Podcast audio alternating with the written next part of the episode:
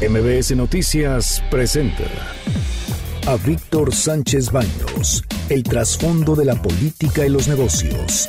Comenzamos.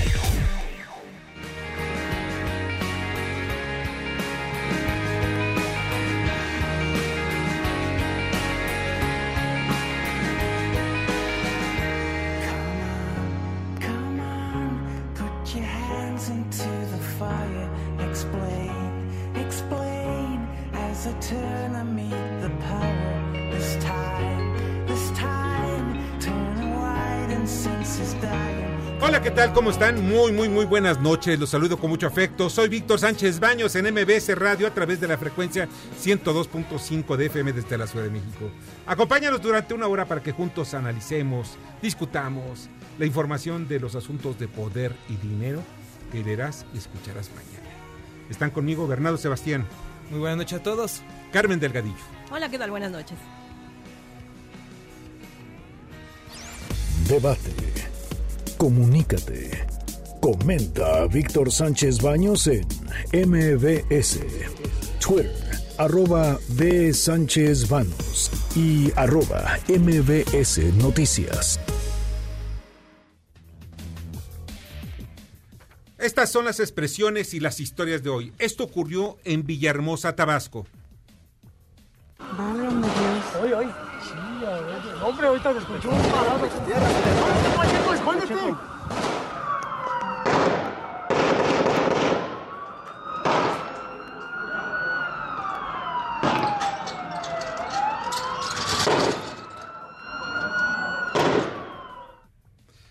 Miren, de verdad, eh, auditorio, quiero que sepas que definitivamente no somos eh, muy afectos a la nota policíaca.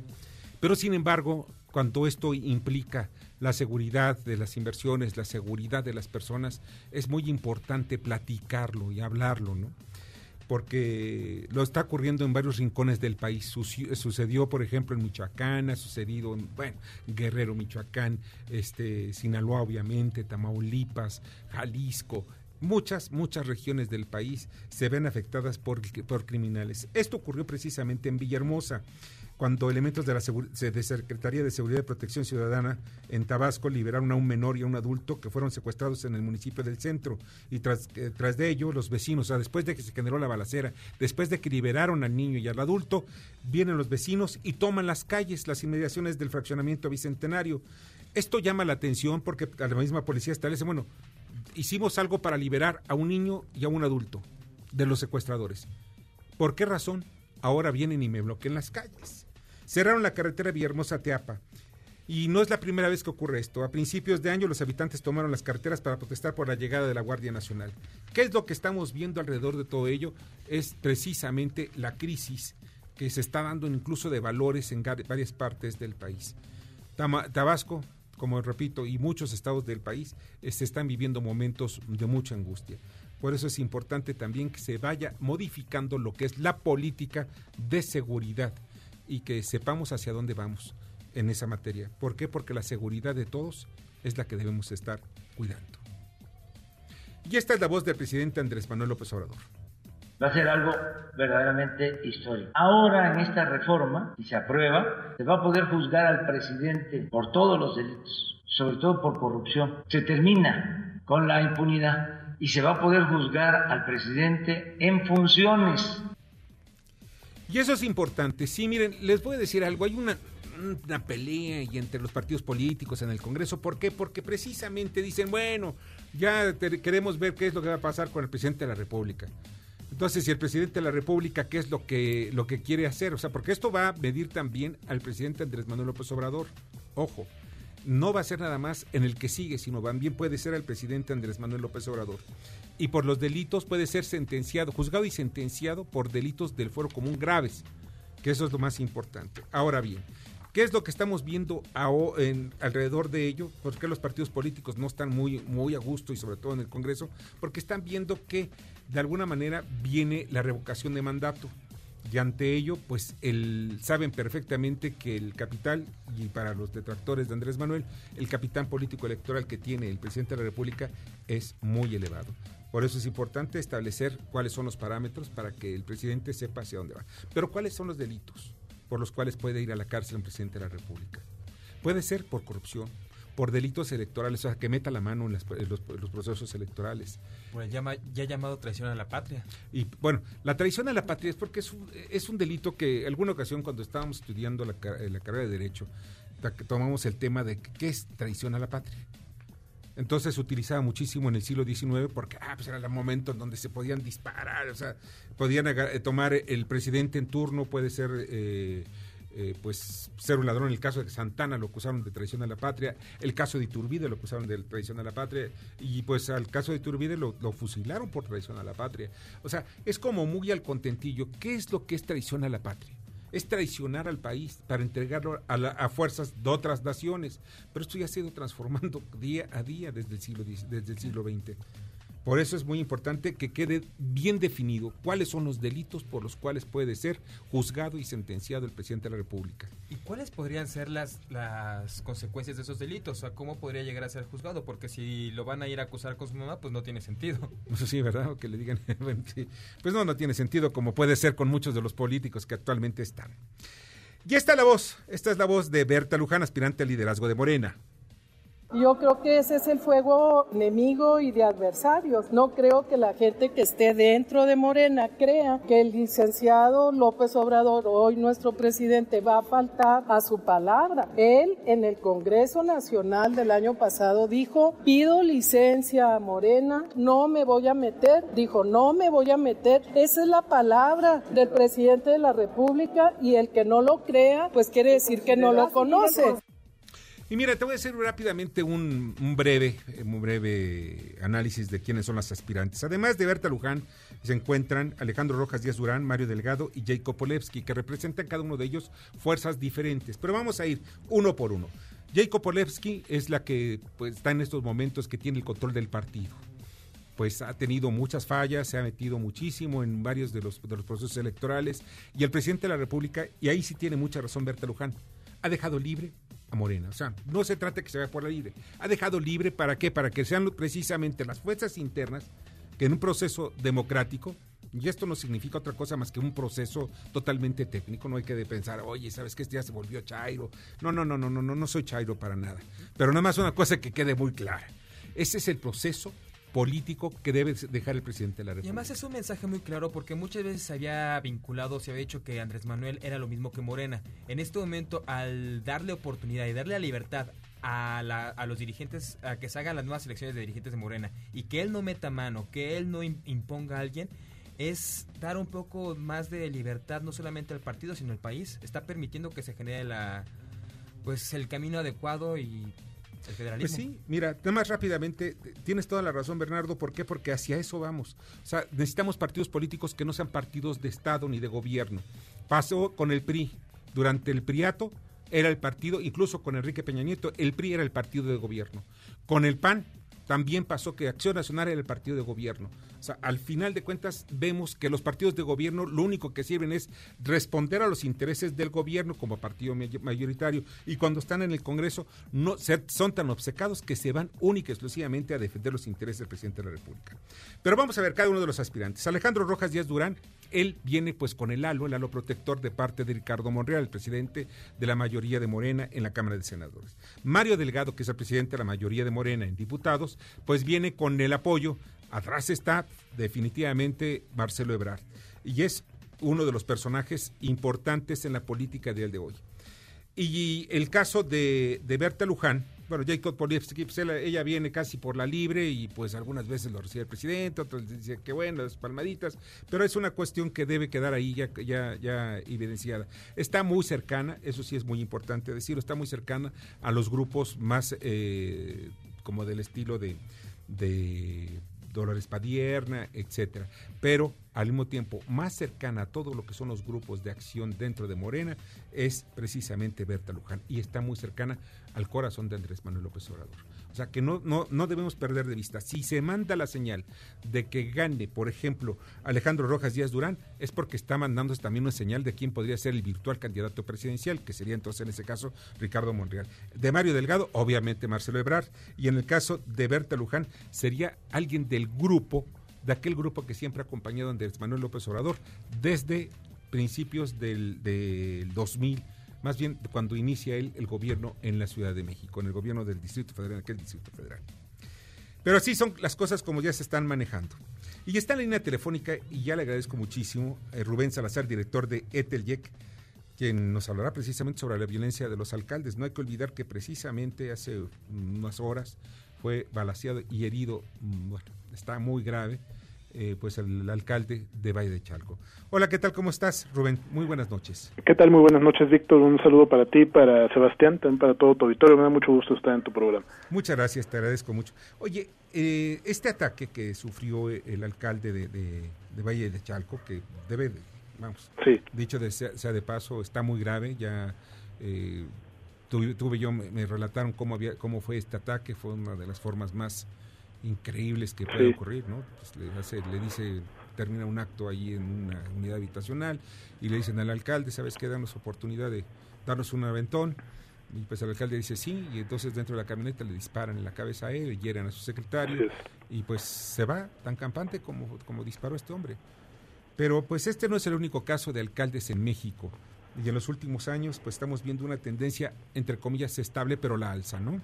Sí, es correcto, Víctor. De hecho, en los últimos tres sexenios, bueno, desde el sexenio del expresidente Felipe Calderón, ya al día de hoy van 75 alcaldes que lamentablemente han perdido la vida en estos ataques.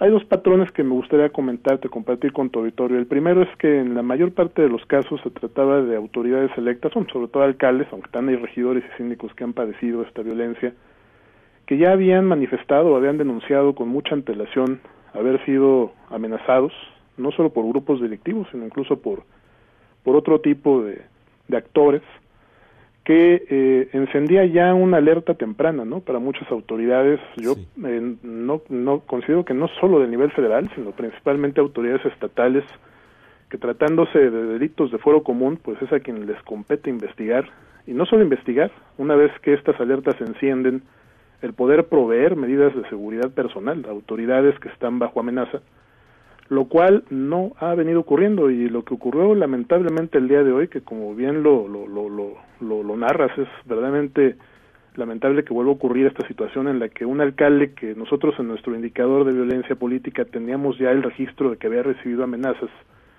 desde el primero de marzo de este año, se documentó esto en nuestro primer informe trimestral de este año, pues no haya recibido estas medidas cautelares de protección, de seguridad, alguna escolta, cuando esto ya se sabía. Y esto no es la primera vez que ocurre, ocurrió con el alcalde de Nahuatl en Michoacán, ocurrió con la alcaldesa de Mixtla de Altamirano, que perdieron la vida en atentados en este año, que eran autoridades que ya habían denunciado estos, estas situaciones. Y esta lista de, de alcaldes bajo amenaza, este mapa de riesgos que nosotros tenemos, todavía es aún mayor.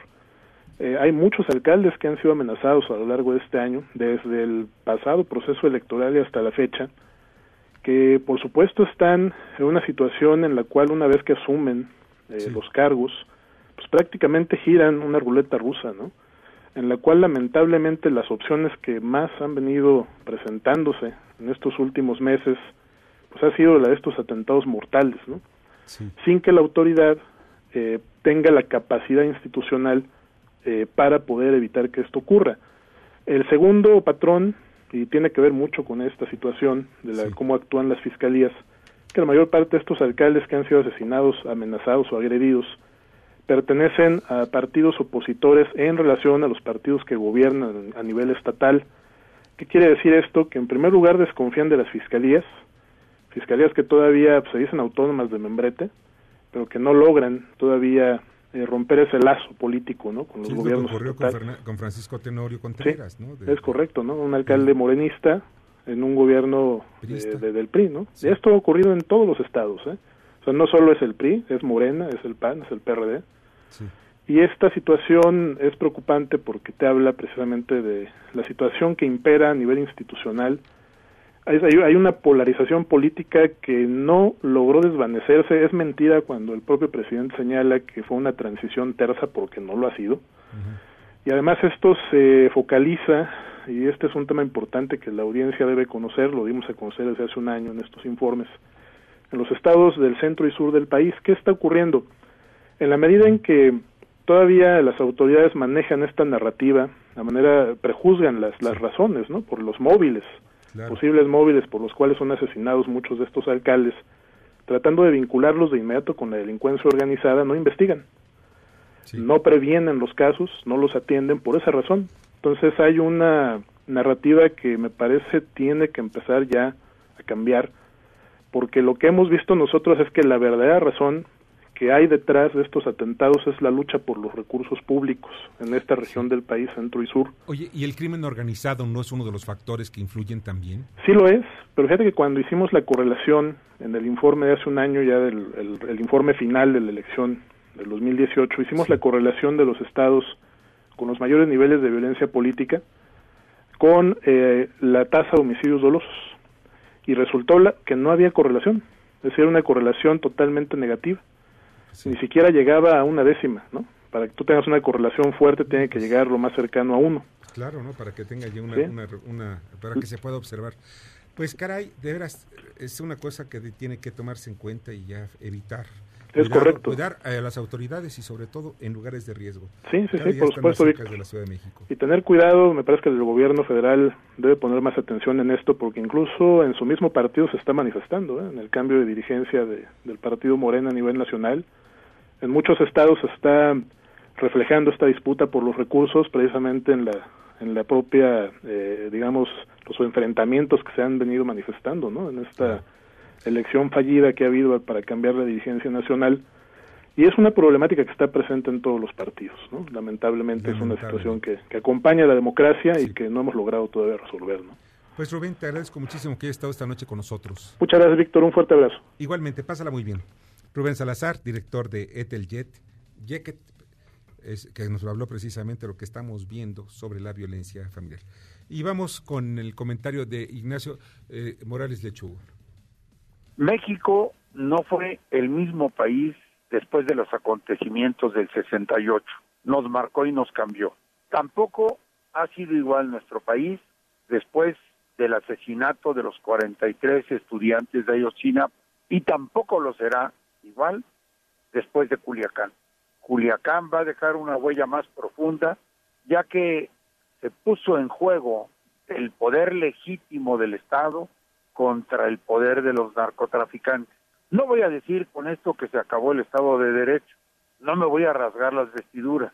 Quiero llamar la atención de usted, querido Radio Escucha, en un punto. Hasta la fecha, el gobierno de la 4T no ha tenido un pronunciamiento definitorio sobre el narcotráfico. Nos ha traído desde que tomó posesión en un peregrinar primero tratando de establecer leyes de amnistía para los narcos. Segundo, de alguna manera llevarnos a unos juicios tipo Mandela con el perdón y olvido y la justicia transicional. En una tercera etapa, una acusación con las mamacitas de los narcotraficantes y en una cuarta el fuchi y guacala. Todas estas expresiones han creado una cortina de humo para una omisión muy clara. No hay un pronunciamiento político de Estado del presidente de la República sobre el narcotráfico. Y es preciso que lo haga. Yo como mexicano quiero saber exactamente qué piensa el presidente porque a estas alturas no sé si los narcos los considera víctimas sociales o los considera delincuentes. Y como la constitución no tiene un gran peso y los principios que se derivan de las leyes tampoco, me gustaría, como mexicano, saber qué opina la 4T sobre el narcotráfico. Ya se los dijo el subsecretario de Estado de Estados Unidos y la reacción fue tibia sin dar una definición. Así que sería importante esa definición, como sería importante un programa con objetivos, metas y fechas para controlar, disminuir la acción del narcotráfico en contra de las instituciones del Estado mexicano y de manera concreta en contra de la Guardia Nacional y de las Fuerzas Armadas. Gracias. Escuchas a Víctor Sánchez Baños. Vamos a una pausa y continuamos. Víctor Sánchez Baños en MBS Noticias. Continuamos. Ahora vamos con el dato útil. En el último año, 241 automóviles asegurados fueron robados en el país.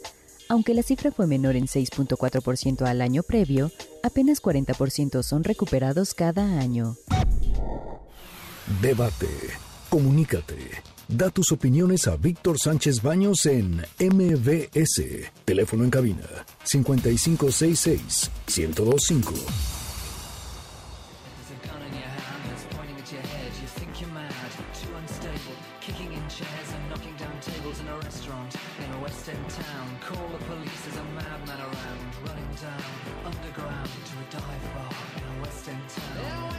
Muchas gracias, de verdad les agradezco muchísimo que estén con nosotros en MBS Radio y vamos al resumen de información con Carmen Delgadillo. Identifican al agresor del alcalde en Valle de Chalco. No lo han detenido. Se encuentra delicado el morenista Francisco Tenorio, quien se tomó fotografías con el hombre que le hirió. Su secretario particular se recupera de un balazo en la mandíbula y el chofer rinde declaración ante las autoridades. Pide Senado ampliar el plazo para uso de cannabis. El presidente de la Junta de Coordinación Política, Ricardo Monreal, confirmó que se solicitó a la Suprema Corte extender el plazo que vence el jueves. Senadores de oposición rechazaron haber recibido presiones. Aprueban diputados más causales para eliminar el fuero presidencial. Se incluyeron corrupción y delitos electorales. La minuta será devuelta al Senado. Aspirantes para 10 aspirantes para ombudsperson. Ya se redujo la lista a tres, son José de Jesús Orozco Enríquez, Rosario Piedra Ibarra y Arturo Peinberg Calvo. La fecha límite para elegir al nuevo ombudsperson es el jueves. Como dato al margen, no se olviden y no pierdan de vista a Rosario, Rosario Piedra, eh, cuidado. No cuidado, sino es una mujer que puede darle, darles muy buenos resultados. Y detienen y liberan bajo fianza a Karime Macías. La esposa del ex gobernador de Veracruz, Javier Duarte, está acusada de desvío de 100 millones de pesos a través de empresas fantasma. No podrá salir de Londres. Avanza comisiones, recorte a partidos. Se aprobó el dictamen con votación dividida. La vicecoordinadora de Morena, Tatiana Cloutier, dijo que no está casada con que la reducción sea de 50%. Empresarios inconformes con cambios a certificados de energías limpias ponen en riesgo inversiones por más de 9 mil millones de dólares. Anunciaron que impugnarán los lineamientos publicados hoy en el diario oficial. Muchas gracias, Carmen. Te agradezco muchísimo. Buenas noches. Está ya con nosotros el senador Alejandro Armenta, presidente de la Comisión de Hacienda de la Cámara de Senadores. Como siempre, Alejandro, bienvenido.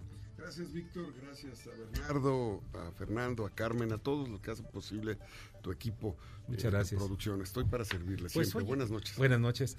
Mira, hay algo que siempre nos llama la atención. Bueno, ya quedó materialmente medio, ya dibujado el presupuesto del 2020. 6.1 billones de pesos. Pues no es Estimado. cantidad, sí, de, No, no, no, es, es una un- cantidad importante. histórica. Es, es histórica. Y esto nos lleva a la reflexión.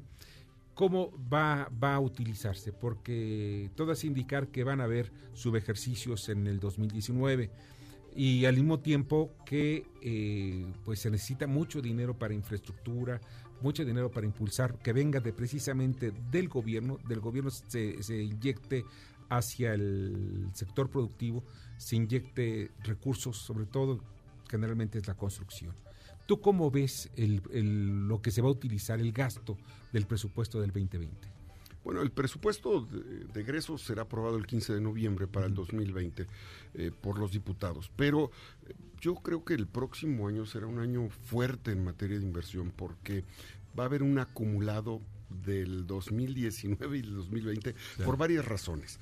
Primera, eh, este año se invierten 50 mil millones de pesos en rescatar las seis refinerías que durante varios sexenios se dejaron en el abandono y eso va a reactivar económicamente en todo el país toda la infraestructura que gira en torno a la modernización de las seis refinerías. Son 50 mil millones de pesos, una cantidad muy importante. importante. A eso agrégale que ya está en marcha y es, es evidente que eh, iniciar Dos Bocas, un gran proyecto para consolidar el, rescate energético, pues no se puede hacer de la noche a la mañana. Hay que recordar que cuando Lázaro Cárdenas expropió el petróleo, la industria petrolera, fueron eh, décadas de desarrollo que que eh, hasta, la hasta la década de los ochentas, cuando el boom petrolero se dio en nuestro país, se descubrieron las grandes reservas petroleras con López Portillo, bueno, la industria petrolera tuvo un despliegue enorme.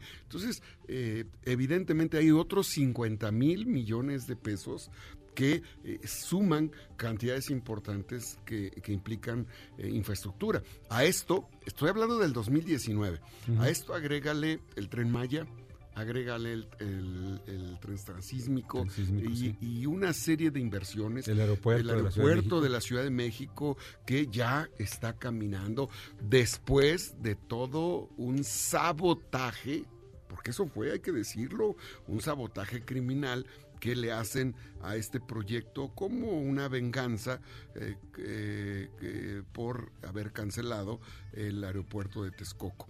Entonces, esta es inversión 2019. Agrégale el 2020 donde habrá una mayor consolidación de inversiones en carreteras, hospitales. Quiero decirte que el presidente de la República ha hecho un recorrido prácticamente a toda la infraestructura hospitalaria, tiene un diagnóstico que él ha observado físicamente y habrá una inversión consistente en materia de rehabilitación de hospitales. El tema de las carreteras también es un tema central, el tema del desarrollo agropecuario a mí me eh, tocó ver de alguna forma en el sur sureste del país todo este gran programa de eh, inversión en materia de reforestación y la Sedena eh, en este momento tiene millones de árboles este, preparados en viveros que va a implicar una gran derrama y organización social el próximo año para eh, iniciar una cruzada para rescatar el medio ambiente del país. Sembrando vida, que, Sembrando también, vida. que también llegó a, Guatemala. Ah, sí, entonces esto indudablemente eh, es, el, es el primer año del gobierno del presidente Andrés Manuel y el segundo es un año de la consolidación y así... Eh, en el tercero o cuarto año vamos a encontrar, yo por eso tengo siempre una actitud positiva porque creo en el proyecto, eh, durante 30 años se asfixió a Pemex fiscalmente, se asfixió. Las cargas tributarias y la, la contribución que Pemex daba al presupuesto fue brutal. Er, estaba petrolizada la economía y el presupuesto. Eh, Pero ¿cómo despetrolizarlo ahora? Bueno, ahora ya está despetrolizado porque la, capacidad recaudatoria del país te lleva a que el 60% de los recursos son tributarios, no son petroleros en, en el presupuesto. Pero lo que necesitamos hoy es sustituir la importación de gasolinas. Lo que necesitamos es reactivar la economía y diversificar nuestras exportaciones a través de lo que te va a representar el que tú puedas producir, eh, desarrollar petroquímica básica, secundaria a través de las propias refinerías, reactivar el campo, la inversión social, la inversión productiva, el sector primario, secundario, la infraestructura eh, que estamos, que se va a detonar en los próximos años en el sur sureste del país, sin descuidar la importante infraestructura que necesitamos mantener en el centro eh, occidente y norte del país. Es decir, es un tema de equilibrio eh, que el presidente de la República, eh, la verdad, está atendiendo estratégicamente y que, bueno, nosotros en el Senado de la República apoyamos porque el punto central es detener la corrupción y el saqueo en el país que afortunadamente ha iniciado. Alejandro, mira, también, bueno, en días anteriores hemos visto lo de los municipios que muchos se quejaban de que se les había recortado. Yo creo que, bueno, una, o ellos van a tener que generar mayor recaudación, como lo decías, estamos buscando que se genere también mayor recaudación, o se van a endeudar, porque también ese es el otro problema, es lo que no quisiéramos muchos que nuestro municipio se endeudara, porque principalmente no es para inversión o infraestructura, sino es para pagar deudas corrientes. ¿Qué es lo que se podría esperar de ahí? Qué bueno, Bernardo, que comentas esto, porque hay un gran problema en el tema de la deuda oculta en los estados y en los municipios. Herencia del pasado reciente tiene a municipios y estados al borde del colapso financiero. Un gran número de municipios y de estados que hoy no reportan los compromisos de pago como deuda. Eh, te puedo decir que Puebla, Estado de México, eh, lo mismo el propio Distrito Federal de alguna forma, pero sobre todo Guanajuato, Tamaulipas, eh, Jalisco, son entidades, Veracruz, que tienen compromisos de pago criminales que les heredaron las administraciones anteriores. Hacienda señala que la deuda que estamos pagando por, los, por la, deuda de los estados y los municipios es de 500 mil millones de pesos. Yo te puedo afirmar, te puedo afirmar que eh, es probable que la deuda sea más de 1.5 billones de pesos. ¿Por qué? Porque no están acreditados los compromisos de pago que tienen estados y municipios por los fideicomisos públicos de las asociaciones público-privadas, APPs y PPS, que tienen endeudados a estados. Te pongo el ejemplo, te pongo un ejemplo de referencia, Puebla.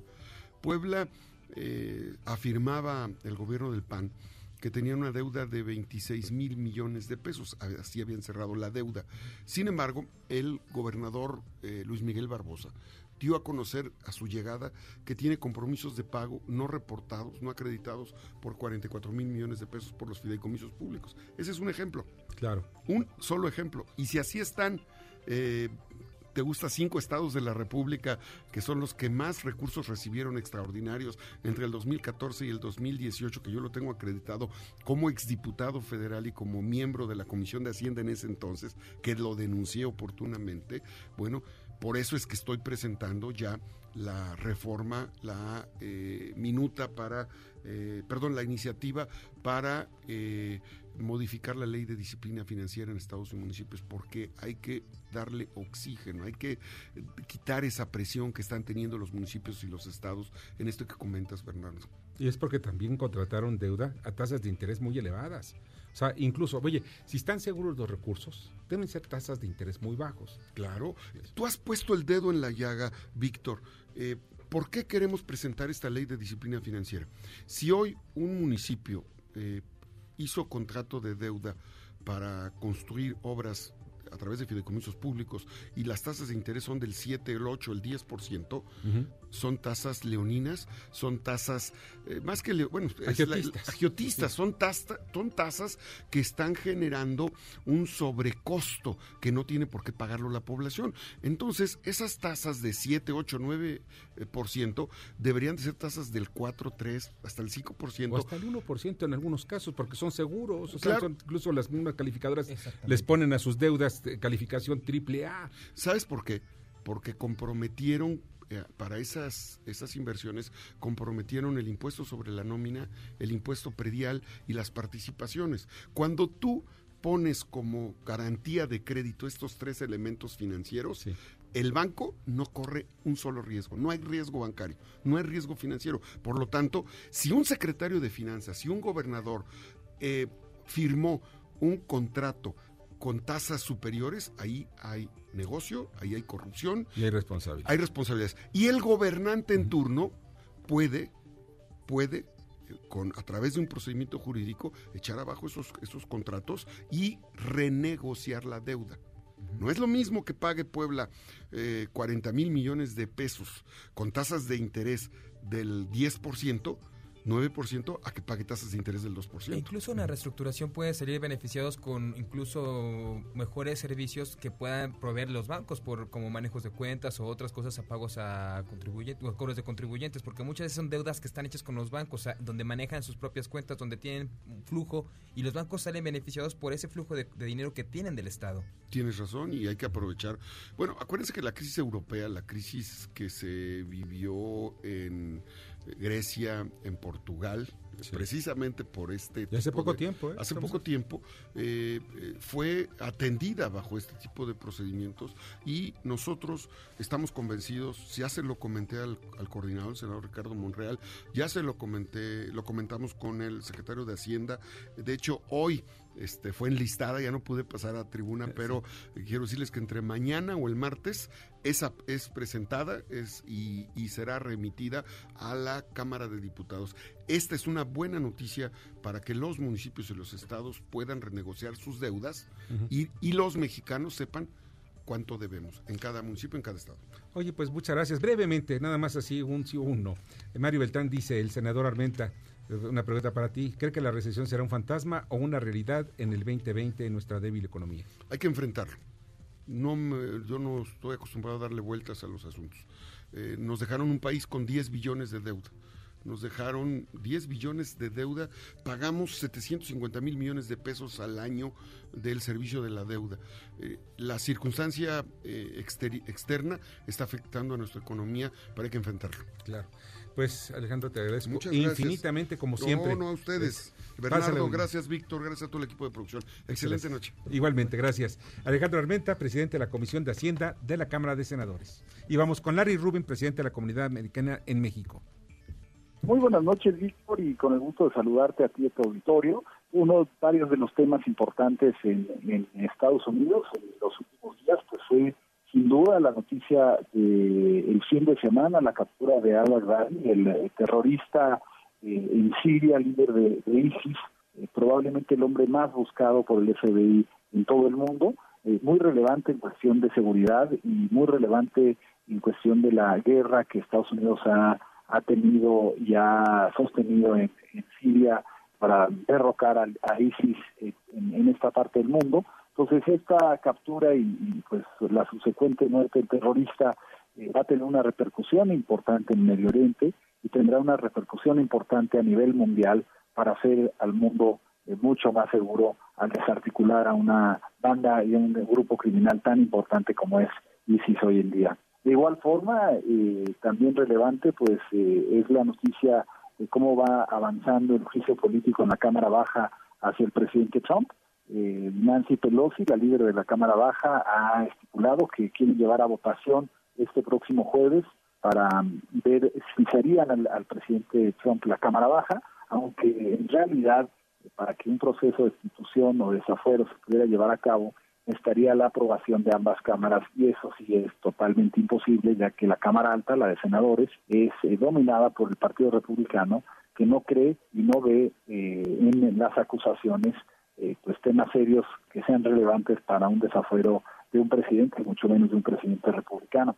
hay gran preocupación por parte de los demócratas moderados, y por eso Nancy Pelosi decidió no llevarlo a voto en el Pleno, sino a hacer otras estrategias eh, como la que se dará este jueves, y veremos el resultado de ello. No, no será una votación de desafuero, sino de una investigación a desafuero, es importante notar, y esta pues no, no será concluida hasta dentro de meses de investigación por parte de diferentes comisiones dentro de la Cámara de Representantes. Veremos qué pasa el jueves, pero definitivamente una distracción, una distracción importante en la Cámara Baja que hace que el TEMEC eh, pues eh, no se pueda discutir a profundidad, aunque sigo eh, creyendo que el TEMEC sí será aprobado este próximo mes de noviembre por la necesidad de Estados Unidos de tener el TEMEC pues ya operando a partir del primero de enero del 2020.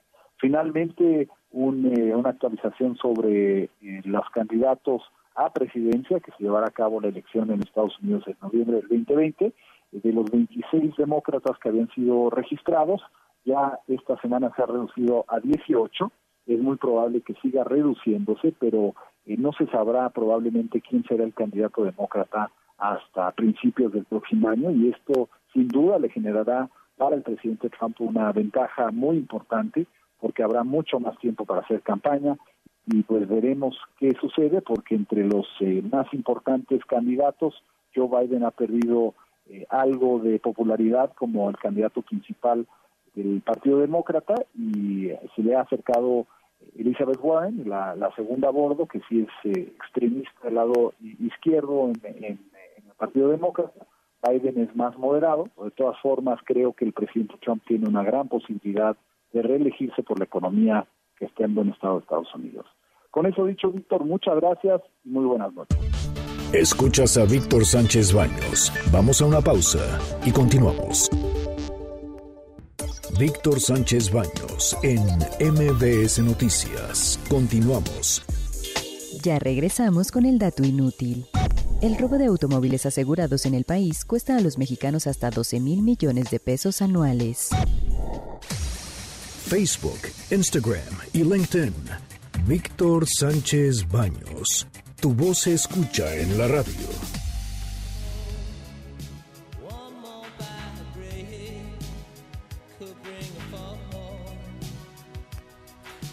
Muchas gracias, de verdad les agradezco muchísimo que estén con nosotros esta noche. Y miren, una cosa muy importante, si ustedes quieren sintonizarnos, quieren escucharnos, ya saben que pueden escuchar y disfrutar el podcast de este programa en Himalaya.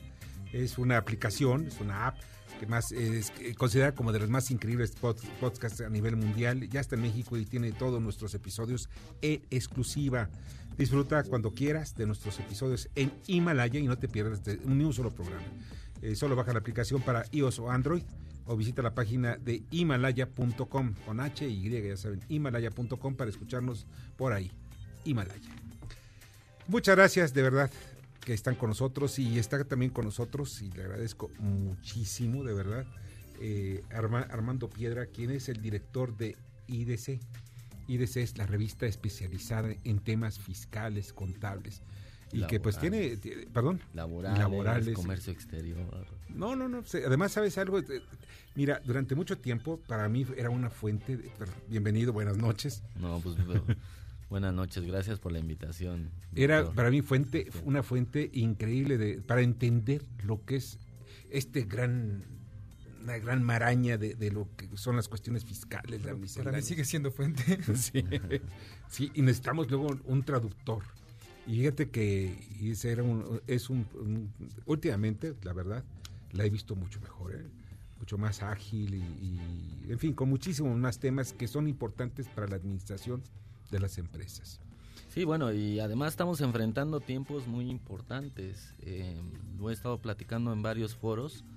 Eh, vino un cambio muy fuerte, se cruzaron varias iniciativas de ley, muchas leyes, justamente está por ahí la ley de extinción de dominio, está la famosa ley que fue aprobada para el tema de las empresas fantasmas, el tema de la defraudación fiscal, eh, ahorita el, tema de la reforma fiscal que apenas ya se acaba de aprobar y que este, pues también viene muy interesante. Y en el tema laboral también entró en vigencia el tema de la norma 035. Oye, eso es lo que me llama la atención, Armando. Fíjate que ¿Cómo voy, a, ¿Cómo voy a entender si tengo yo mis trabajadores o alguno de mis empleados? ¿Cómo voy a saber si tienen estrés laboral? O sea, que le tengo que preguntar, oye, ¿tienes estrés laboral? A ver, Fernando, ¿tienes estrés laboral? ¿Andas nervioso? ¿Qué, ¿Qué, es lo que debe hacerse? Bueno, yo quisiera saber quién no tiene estrés. En bueno, todos tenemos estrés laboral. En, esta, en esta ciudad. Mira, es, es, es un punto muy, muy interesante. Creo que es el paso hacia lo que hacen muchos países de, de primer mundo Sabemos que hay países que trabajan de 9 a 6, que tienen prohibido ser molestados por su jefe sábado y domingo, y 6-1 o 6-2 ya no te contestan. Cierto. El teléfono, simplemente, ¿no? En Europa, por ejemplo, en España, ¿cuántos meses se cierran las empresas? ¿Cuántas semanas? Y tú no te puedes comunicar con ellos ni puedes interrumpir a nadie. Entonces, eh, creo que es un paso, es un paso importante, aunque también considero que es un paso difícil porque, bueno, hay un tema que a partir de la reforma del 2012 salió que se llama trabajo digno y decente, ¿no? Que al final se refiere a que a toda tu plantilla laboral eh, le des las condiciones de seguridad e higiene con el objeto de prevenir y corregir los riesgos profesionales. desde el principio, como quien dice, el baño. O sea, que yo tengo una oficina y mi baño sea decente donde yo no llegue y me siente ultrajado, ¿no? Bueno, en todos los, en todos los aspectos, ¿no? Y, y esa parte de decir tener un trabajo decente y digno te lleva a muchas cosas, porque no nada más hablas de las instalaciones, hablas del ambiente de trabajo, hablas de que el equipo con el que tú estás trabajando sea el correcto, habla de que no tengas un ventilador, de que te esté causando ruido y te vaya a ocasionar un problema después en el, en el oído, o sea, va, va, va mucho más allá, ¿no? Armando, y sinceramente estos, estas cuestiones de mejoras al trabajador se ven reflejadas en beneficios monetarios, o sea, se ve reflejado en, en, producción, en cumplimiento de objetivos o mejoras de trabajo. Mira, a mí el tema es que cuando una persona está contenta con su trabajo y está tranquila, pues es, es evidente que es más productivo, ¿no? Pero eh, evidentemente hay dos partes. Hay, hay, hay, un concepto que le llaman aquí que son riesgos psicosociales. O sea, tú tienes que identificar los riesgos psicosociales, lo cual dices, bueno, eso con qué se come, ¿no? O, o, qué, o qué son. Eh, nosotros ahí en IDC sacamos algunas cifras y dicen cifras derivadas de factores psicosociales. Fíjate nada más. 500 mil personas son dependientes de una droga ilegal. ¿Ah, sí? Eh, de, ciento de 164 a 180 personas mueren a diario por tabaquismo y que inicia a los 13 años, que también viene y puede derivarse de un tema de riesgo, psicosocial. Eh, más de 37 millones de individuos tienen trastornos de sueño. Entonces, son, son este, solo de 4 de cada 10 hacen actividad física y por lo tanto hay un tema de obesidad y el alcoholismo ha incrementado de 5.62 a, a 6% al, al, año, ¿no? Entonces, pues parece ser que hay un tema ahí de... No, pues es muy, amplio el tema, fíjate. Eh, rápidamente, eh, aquí de nuestro auditor dice Martín Sierra, en nuestra empresa somos 850 empleados, tenemos horarios de más de 14 horas diarias, la fatiga nos empieza a afectar laboralmente. ¿Con quién se puede hablar o, qué podemos... Por, eh, qué podemos hacer porque a veces no podemos ni comer. Bueno, precisamente este tipo de normas, la norma 035, que viene que tiene su inicio o su origen en la parte de obligaciones de los, de los patrones, es decir, oye, ¿sabes que tengo que buscar cuidar estos riesgos? Claro. En este momento, la semana pasada entró en vigencia esta, esta norma y viene una primera parte. La primera parte es un diagnóstico. Entonces, ahorita la gente de recursos humanos, la gente tiene que estar muy atenta hacer este, este tipo de análisis. Se están dando unas encuestas para que tú puedas identificar cuáles son esos riesgos. Y evidentemente esta encuesta se le tiene que hacer los trabajadores tienen que tener acceso a estas encuestas para hacer ese primer diagnóstico y poder determinar si están en factores de riesgo psicosocial. Pues Armando, de verdad te agradezco muchísimo que nos hayas orientado sobre este tema que es muy importante, sobre todo para... Mira, la estabilidad laboral es muy importante para todos, trabajadores y empresas.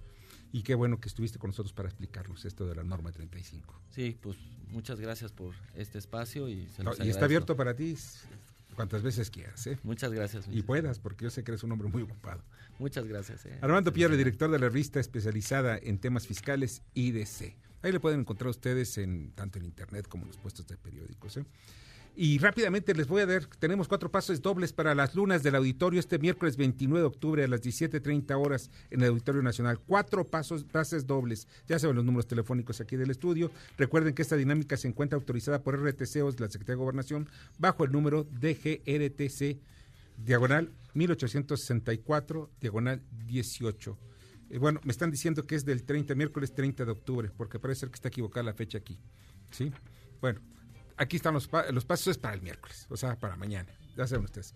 Y vamos con James Salazar al análisis económico y financiero. Adelante, James. Hola, Víctor. Buenas noches.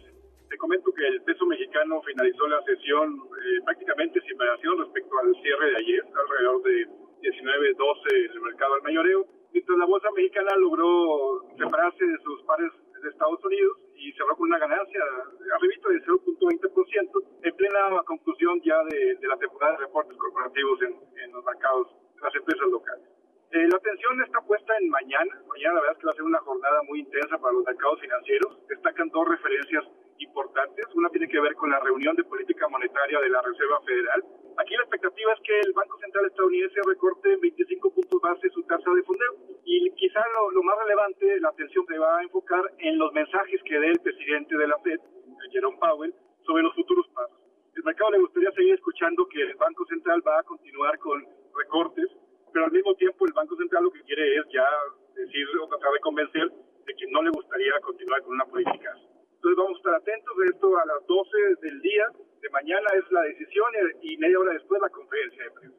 La otra referencia importante de mañana, y, esto va a ser a primeras horas, son los PIBs de México y Estados Unidos correspondientes al tercer trimestre del año. En el caso particular de Estados Unidos, la, perspectiva es que el ritmo de crecimiento sea menor a lo que venía registrando en trimestres previos. Eh, de hecho, nosotros esperamos un crecimiento de 1.6%, cuando al inicio de año estaba arribita del 3%. Y en el caso de México, aquí el, problema y lo que hemos estado hablando en otras ocasiones es que pues, muy probablemente vayamos a registrar una caída en el PIB en el periodo julio-septiembre. Eh, en términos desestacionalizados. Esto no es una buena noticia, pero ya los últimos datos nos han confirmado que la economía está prácticamente estancada. Víctor, hasta aquí el reporte de lo acontecido en la jornada de hoy en los mercados locales. Buenas noches. Escuchas a Víctor Sánchez Baños. Vamos a una pausa y continuamos. Víctor Sánchez Baños en MBS Noticias. Continuamos. Continuamos con el dato feo. Los miércoles son los días que más vehículos roban. Autos blancos y mujeres entre 36 y 50 años de edad son el objetivo más común. Facebook, Instagram y LinkedIn. Víctor Sánchez Baños.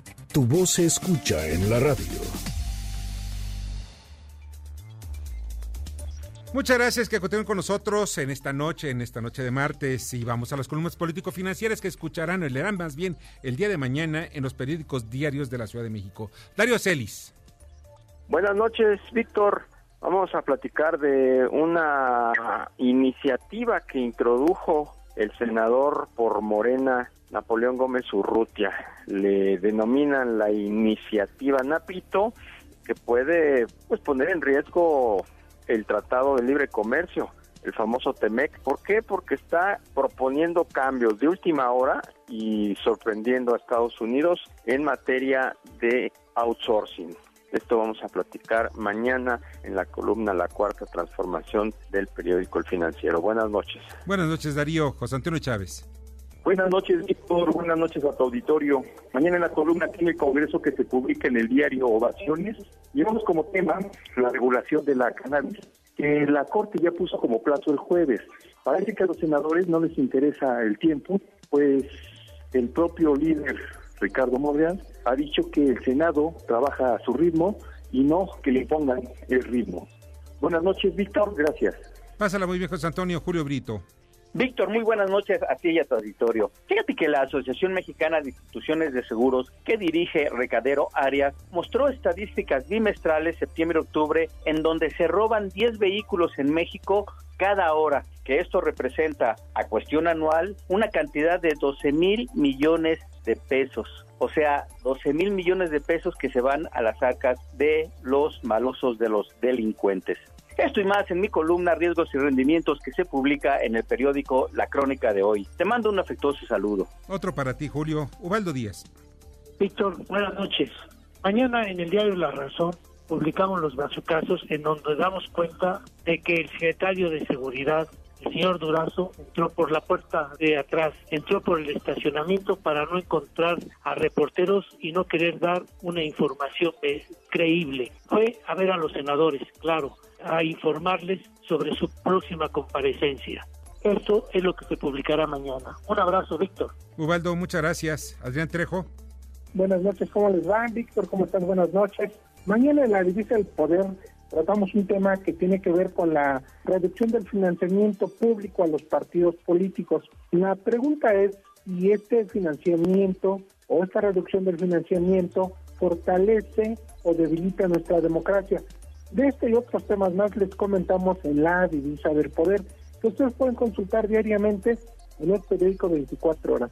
Que tengan ustedes buenas noches y nos escuchamos mañana a la misma hora. Muchas gracias, Adrián. Rogelio Varela. Muchas gracias, Víctor. Buenas noches a todos. Bajo la lupa de tres secretarías de Estado está la gestión del Instituto Fonacot. Mañana en corporativo en el Heraldo de México. Muchas gracias, te agradezco mucho, Rogelio. Paco Rodríguez. Víctor, muy buenas noches. Te saluda Francisco Rodríguez desde el Índice Político. Te comento, la columna que se publica mañana en la página de tu servidor trata el tema de pues López Obrador comparándose con Jesucristo. La verdad que en medio de la tragedia el país no está para bromas. De ese más te platico mañana en www.indicepolitico.com. Te mando un abrazo y te deseo como siempre buenas gracias y muchas, muchas noches. Muchas noches Paco. Arturo Dam. Víctor escuchas muy buenas noches, ¿cómo están ustedes? El día de mañana en mi columna Pesos y Contrapesos, en el diario La Razón, analizo la afirmación de López Obrador en el sentido de que sí a los empresarios, pero siempre y cuando sus utilidades sean razonables. ¿Qué quiere esto decir? Mañana en Pesos y Contrapesos en el diario La Razón. Gracias Arturo, líder Arellano. Víctor, muy buenas noches. Bueno, pues contamos con que la célula básica de nuestra organización gubernamental son nada más y nada menos que los municipios. Y los alcaldes ahora están en rebelión. Y bueno, eso no augura nada bueno para la gobernabilidad. Y de esto y más comentamos en Estado de los Estados de tu servidora Lilia Arellano, que está en las redes sociales y que se publica en varios diarios del interior del país. Víctor, muy buenas noches. Lilia, muchas gracias. Buenas noches. Mauricio Flores. ¿Qué tal, Víctor? ¿Cómo están todos, amigos? Muy buenas noches. Mauricio Flores, gente detrás del dinero. Mañana les vamos a contar una historia diametralmente opuesta a lo que ha sido la maldición del aeropuerto, algunos le dicen Central Avionera de Santa Lucía para este gobierno. Les vamos a platicar de un proyecto que sí está bien armado, es Tren Maya, también armado, que fíjense, obtuvo un reconocimiento por parte de los desarrolladores de infraestructura más importantes del hemisferio norte del continente. Pero los detalles mañana, gente detrás del dinero, aquí en el periódico La Razón.